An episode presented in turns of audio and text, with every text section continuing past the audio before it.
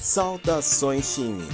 Esse é o Weekly com Café. Eu sou o Ranieri, seu facilitador. Seu cafezinho tá pronto? Vamos começar? Hoje teremos alguns tópicos como squads, agilidade e vamos conhecer um pouco da experiência do nosso ilustríssimo Danilo Mansi. Olá, pessoal. Muito obrigado pelo convite, Ranieri. Fico muito feliz e encabulado de estar aqui. não se preocupa, não estamos gravando a sua imagem, então tire essa timidez. Vamos, vamos nos soltar aqui. Ah, vou ficar pelo lado então. o podcast não é permitido para não é para maiores de 18. Então... Não é para maiores? É só para menores de 18? Só para os baixinhos? Só para os baixinhos, só para os baixinhos. Bom, então, novamente bem-vindo. É, conta um pouco para a gente, Danilo, o que, que você faz hoje, é, onde você está atuando, que, quais, qual que é o seu papel hoje em dia? Bom, Ranieri, hoje eu sou um líder técnico de uma squad de um banco, tá? É, e a gente cuida aí de um time, de uma squad, para poder organizar esse, esse mundo maluco que é o ágil. Nós fazemos as cerimônias com sprints de duas semanas e estamos tentando colocar a cultura numa empresa que tem aí um certo é, histórico de culturas waterfall. Bacana. E, e, qual tem sido o desafio que vocês têm enfrentado, né, diante de atuar dentro de uma organização que costuma ser mais tradicional, como é o caso dos bancos?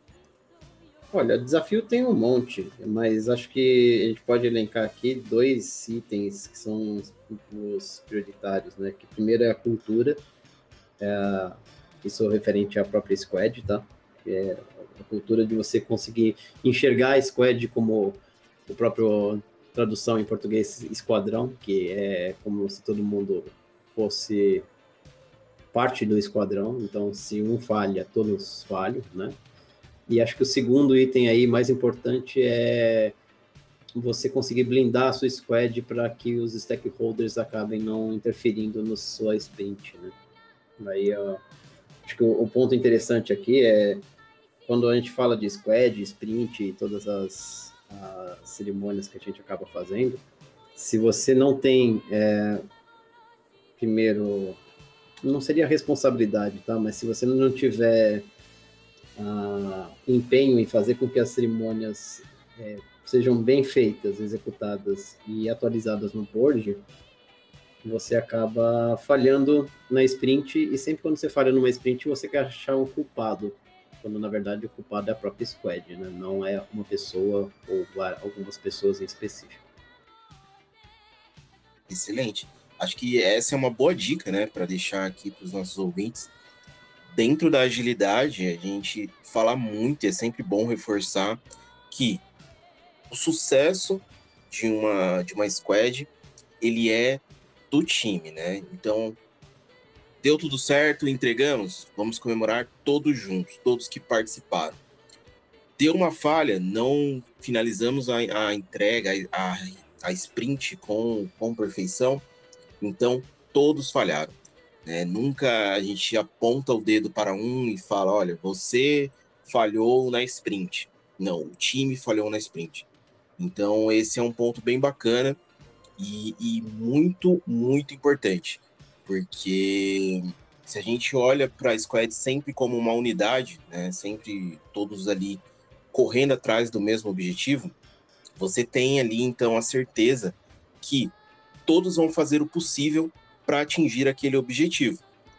É, eles não vão, ah, eu terminei as minhas atividades e beleza, vou ficar aqui agora os próximos três dias até o fim da sprint de boa. Não, se você terminou as suas atividades primeiro, então tente ajudar outra pessoa do seu time, tente ajudar o seu Scrum Master se há uma necessidade, para que, como um todo, vocês cheguem ao final juntos, né, e entregando ali realmente o, o a release, né, a sprint com sucesso. É, não é à toa que a gente tem como cerimônia a retrospectiva, né? Então, a retrospectiva você tanto comemora pontos positivos como você vê pontos falhos. Isso sendo a sprint um sucesso ou um fracasso, tá? Porque é nesse momento que você tem que ir para a reunião sem armas em punho, né? E sim com é, pontos do que vocês falharam ou o que vocês fizeram de bom e teve sucesso, tá? Ah, só complementando uma parte que o Ranieri falou aqui, acho que é importante também você entender que, mesmo você estando numa sprint fazendo tudo que você fez combinado na planning, mas o resto do time não entregou o resto, a sprint falhou do mesmo jeito e a culpa é do time, tá? É, a responsabilidade, ela é uma responsabilidade compartilhada. Então, não adianta você olhar só para o seu trabalho, você precisa é, querer com que o biossistema da sua squad esteja um, bem, esteja saudável para você poder ter uma sprint de sucesso. Exatamente. E acho que um ponto que você falou, que acho que é bem interessante também, é a questão da atualização dos boards, né? Não adianta nada você fazer as cerimônias, você comparecer ali em todos os horários e no fim você não fazer a atualização do board, porque a atualização do board ela é ali a sua gestão visual, ela é o, aquilo que o time tem para olhar, não apenas o time, né? Qualquer pessoa. E aí volta com outro ponto que você comentou também, que é a questão das interferências dos stakeholders. Então, se você tem um board onde você está demonstrando o seu trabalho, o seu trabalho está atualizado, tá ok, você sabe o que está acontecendo, a chance de você ter uma interferência né, de, de um stakeholder é muito menor. Entretanto, se você tem um board desatualizado, você deixa ali uma margem enorme para que ele entre em uma reunião como uma daily, por exemplo, e venha querer questionar é, por que, que o trabalho está desatualizado. Antes fosse numa daily, tá, Anieri? Acho que os stakeholders eles gostam de, assim, no subconsciente deles, eles gostam de é, entrar em contato diretamente com quem está fazendo, tá? É, são dois pontos importantes aí que você falou da atualização do, do board, porque sem atualização do board não adianta nada a gente começar uma daily sem o board estar tá atualizado, porque você vai atualizar ele durante a daily. E aí a sua daily de 15 minutos vai acabar sendo uma daily de meia hora, uma hora até, dependendo do tamanho do time, tá? É, outro ponto importante aí é que se você não atualizar o seu board, você não tem uma escala de quanto tempo eu demorei para desenvolver, quanto tempo eu demorei para testar, quanto tempo foi de deploy. Às vezes temos um, um problema muito sério de o deploy está demorando mais do que o próprio desenvolvimento e teste. Então, isso mostra para quem está de fora, para os próprios stakeholders, quem, qual que é o, o lugar que eles precisam é, investir. Está faltando desenvolvedor, está faltando teste, quem que é o funil nesse caminho todo do workflow que está dentro do, da sprint, né? E outra coisa é, se o stakeholder entrar em contato com você, porque isso pode acontecer, ainda mais numa empresa que está acostumada com waterfall, ele vai falar assim, puxa, tem uma demanda aqui que é só você alterar um botão. Tá, a gente pode até alterar um botão. Qual que é o número da do, da, da task? Qual é o número da, da história que você está querendo alterar? Ah, não tem. Então você vai ter que colocar isso no backlog. E se eu alterar o botão muda o escopo do que você está fazendo, porque assim, se você quiser alterar um botão e tiver uma história, isso está dentro da sprint. Porém, se isso muda o escopo inicial que foi discutido lá na planning, isso também é backlog, tá, gente? Porque senão você acaba é, um, um UX, por exemplo, acaba virando um próprio stakeholder dentro da própria squad. Se ele chegar para você e falar assim, agora a gente não vai pintar mais de verde, a gente vai pintar de amarelo. Porque verde agora é sinal de patriotismo e todo mundo que olha o verde fala que é Bolsonaro. Então, então você acaba não conseguindo aí entregar o produto porque a pessoa não, a empresa não gosta do Bolsonaro, então tudo bem até acho legal, mas enfim. É... acho legal o amarelo, tá? Não o verde, só para deixar bem claro. Mas enfim. Compreendemos, compreendemos vossa mensagem. É, esse é um grande ponto, tá, gente? A, a, o board pode ser uma grande arma para facilitar o seu dia a dia do trabalho e mostrar para quem está de fora onde precisa melhorar, assim como não ter a interferência. Como ele pode ser também uma arma contra você. Se o seu board não está atualizado, você não faz nada, você resolve tudo de última hora, ou você não entrega. Eu já vi já boards que tem sprints é, que já deveriam ter sido fechadas, que tem histórias ainda em andamento. Só que a história já está em produção já faz meses. Já vi board também que estava atualizado com OK e entrou em produção hoje, sendo que o desenvolvimento foi feito há oito meses atrás. E de oito meses atrás até hoje, é um, uma evolução muito grande, já mudou muita regra de negócio. É, antigamente, desenvolvedor realmente só codificava, tá, gente? Mas tudo evolui nessa vida. E o desenvolvedor também evoluiu nesse ponto quando uh, o método ágil apareceu. E faz parte, sim, de, uma, de um dos deveres a gente atualizar as nossas tarefas. Porque antes a gente atualizava no boca a boca ou por e-mail. Gente, não queira atualizar por e-mail. Ninguém lê e-mail, porque você tem 1.300 mensagens do seu e-mail que você não leu. Não minta. o número da minha caixa normalmente eu acho que é exatamente esse: 1.300, 1.400 não lidas. Mas faz todo sentido o que você disse. É, é muito importante. Então, por favor, ouvintes, não sejam esse tipo de pessoa que não atualiza as tasks. Seja ela num board virtual, do, em qualquer ferramenta que seja, seja ela se você voltar a trabalhar presencialmente em um board físico, não deixem de atualizar. Isso é muito importante para todo mundo. Não é só para quem trabalha na função de Scrum Master à frente de um time ou de um PO. Não, isso é para todos. Então, Fica essa dica, muito importante. E, Daniel, me diz uma coisa. É, você consegue executar todas as cerimônias lá onde você está? É, o que, que você vê de mais valioso é, nessas cerimônias que você pratica com agilidade? Olha, ultimamente tá, estamos tentando mudar a cultura para conseguir executar todas as cerimônias, tá? É uma coisa que a própria Squad precisa lutar com isso, tá? Porque de, é, demo e retrospectiva são duas é, cerimônias que geralmente o pessoal acaba é, limando logo de cara porque acha que é uma coisa inútil, quando não é, tá? Agora, demo é review, gente, tá bom? Isso, review. não é o, o, capeta, é o review. Desculpa, gente. É, é que lá a gente chama de demo, tá? É, Outro ponto importante também é dentro da sua sprint você ah, reservar aí um tempo para poder fazer um refinement, né, um refinamento das histórias que estão para a próxima sprint, porque não adianta nada você entrar numa planning sem ter quais são os insumos básicos, o DOR, que eles chamam, né, que é o Definition of Ready, da sua história. Então, sim, é importante você pensar no futuro, porque se você não pensar no futuro, uma hora a planning chega e o futuro chega a ser o presente, tá? Ah, outra coisa importante é daily. Daily você precisa fazer as três responder as três perguntas básicas, né? O que eu fiz ontem, o que eu vou fazer hoje e se tem ou não impedimento. Se você tiver um impedimento, você pode dizer o seu impedimento e combinar com quem você precisa para falar pós-daily. Não fale na daily, porque senão você vai tomar tempo.